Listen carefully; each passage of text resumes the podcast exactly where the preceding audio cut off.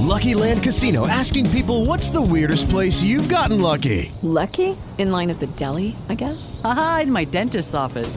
More than once, actually. Do I have to say? Yes, you do. In the car before my kids' PTA meeting. Really? Yes. Excuse me, what's the weirdest place you've gotten lucky? I never win and tell. Well, there you have it. You can get lucky anywhere playing at LuckyLandSlots.com. Play for free right now. Are you feeling lucky? No purchase necessary. Void where prohibited by law. 18 plus. Terms and conditions apply. See website for details.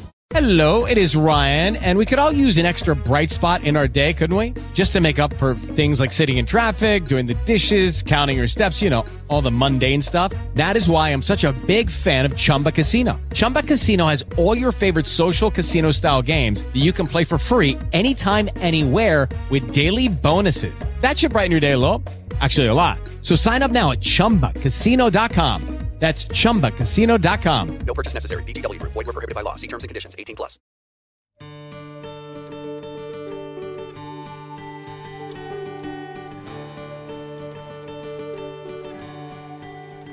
Bienvenidos a un nuevo episodio de este podcast, esperando que el tema que vamos a abordar en el día de hoy sea del interés de todos ustedes. Bienvenidos.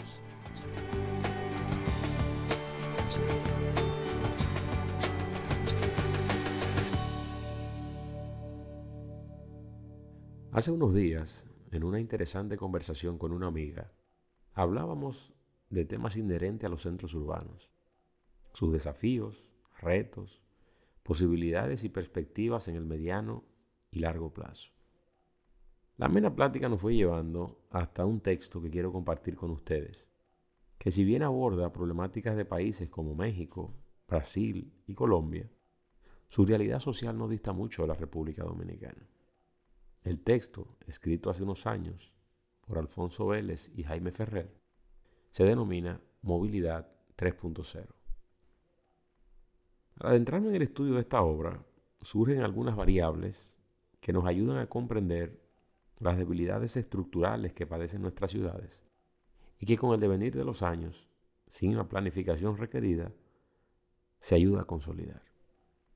El gran desafío de las urbes en todo el mundo es saber equilibrar entre su mejor cara, el del crecimiento económico, el de ser generador de riquezas, con lo contrapuesto, la inseguridad pública, el deterioro medioambiental, entre otros aspectos.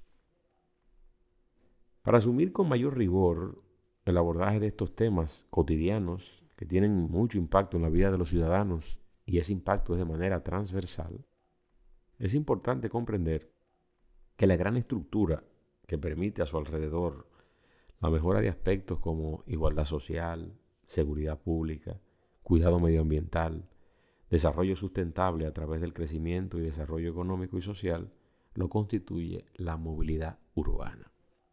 Partiendo de un estudio desarrollado por el Programa de las Naciones Unidas para los Asentamientos Humanos, ONU Habitat, indica que para el año 2050 el 80% de la población mundial estará viviendo en ciudades.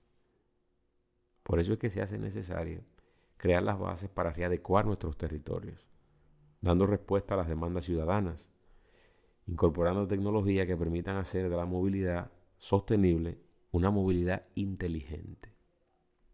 Al hablar de movilidad inteligente, se hace referencia a una política pública que pone al servicio del gobierno y de la sociedad las tecnologías necesarias para mitigar los problemas que se desprenden de la movilidad urbana.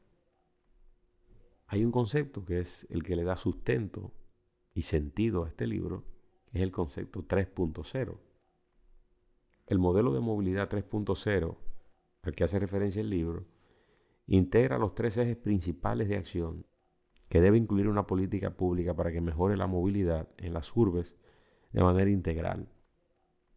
Estos aspectos son movilidad y seguridad vial, movilidad y gestión del tráfico y movilidad y medio ambiente. Quiero ahora desglosar con ustedes estos conceptos para tener una mayor comprensión de qué estamos hablando. Dentro del eje de movilidad y seguridad vial, se busca enfrentar los cinco segmentos que provocan los percances viales con las consecuencias más graves. Cruceros o intersecciones inseguras, exceso de velocidad, uso del celular al volante, conducir en estado de embriaguez y la no utilización de cascos en casos de motociclistas o el cinturón de seguridad en caso de automovilistas. En la movilidad y gestión del tráfico, el componente tecnológico aquí es fundamental, ya que este se caracteriza por la colocación de sensores para medir el flujo vehicular y ciclista.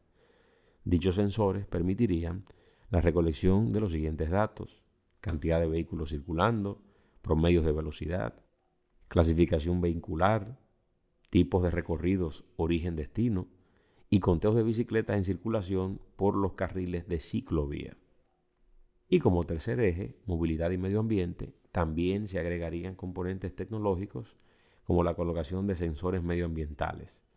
Estos sensores podrían registrar gases y partículas contaminantes al tiempo de recabar información necesaria para tomar decisiones como aislar puntos críticos de contaminación a nivel de la calle, cómo reaccionarían los gases ante condiciones meteorológicas en cantidad y tiempo de vehículos, poder planear la infraestructura vial y espacios públicos, poder sincronizar los semáforos en verde en las zonas de más contaminación y organizar las rutas de transporte público en función a los puntos más conflictivos en contaminación, entre otros tantos usos. Ahora, ¿cómo llevamos a la realidad este modelo de movilidad 3.0 en la República Dominicana?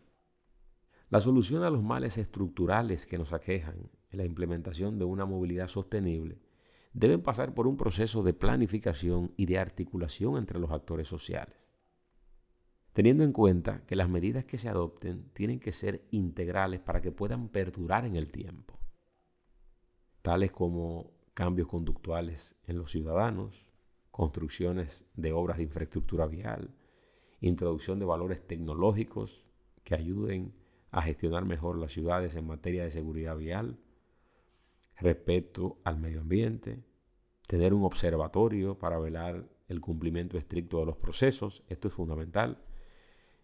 Una cosa es poner en marcha una política pública, pero sin un observatorio es muy difícil ir midiendo el nivel de impacto y el nivel de consecuencia de esa política. De modo que eso es fundamental. Y también ser estricto en los procesos y en las leyes que forman los marcos éticos y normativos. Estas referencias contenidas en el texto que he citado en este podcast serían de gran utilidad para una aplicación inmediata en territorio dominicano. El crecimiento económico que experimenta el país no puede detenerse. De ahí la necesidad imperiosa de ser eficientes en la implementación de políticas públicas de movilidad. No hay tiempo que perder. El desarrollo nos espera.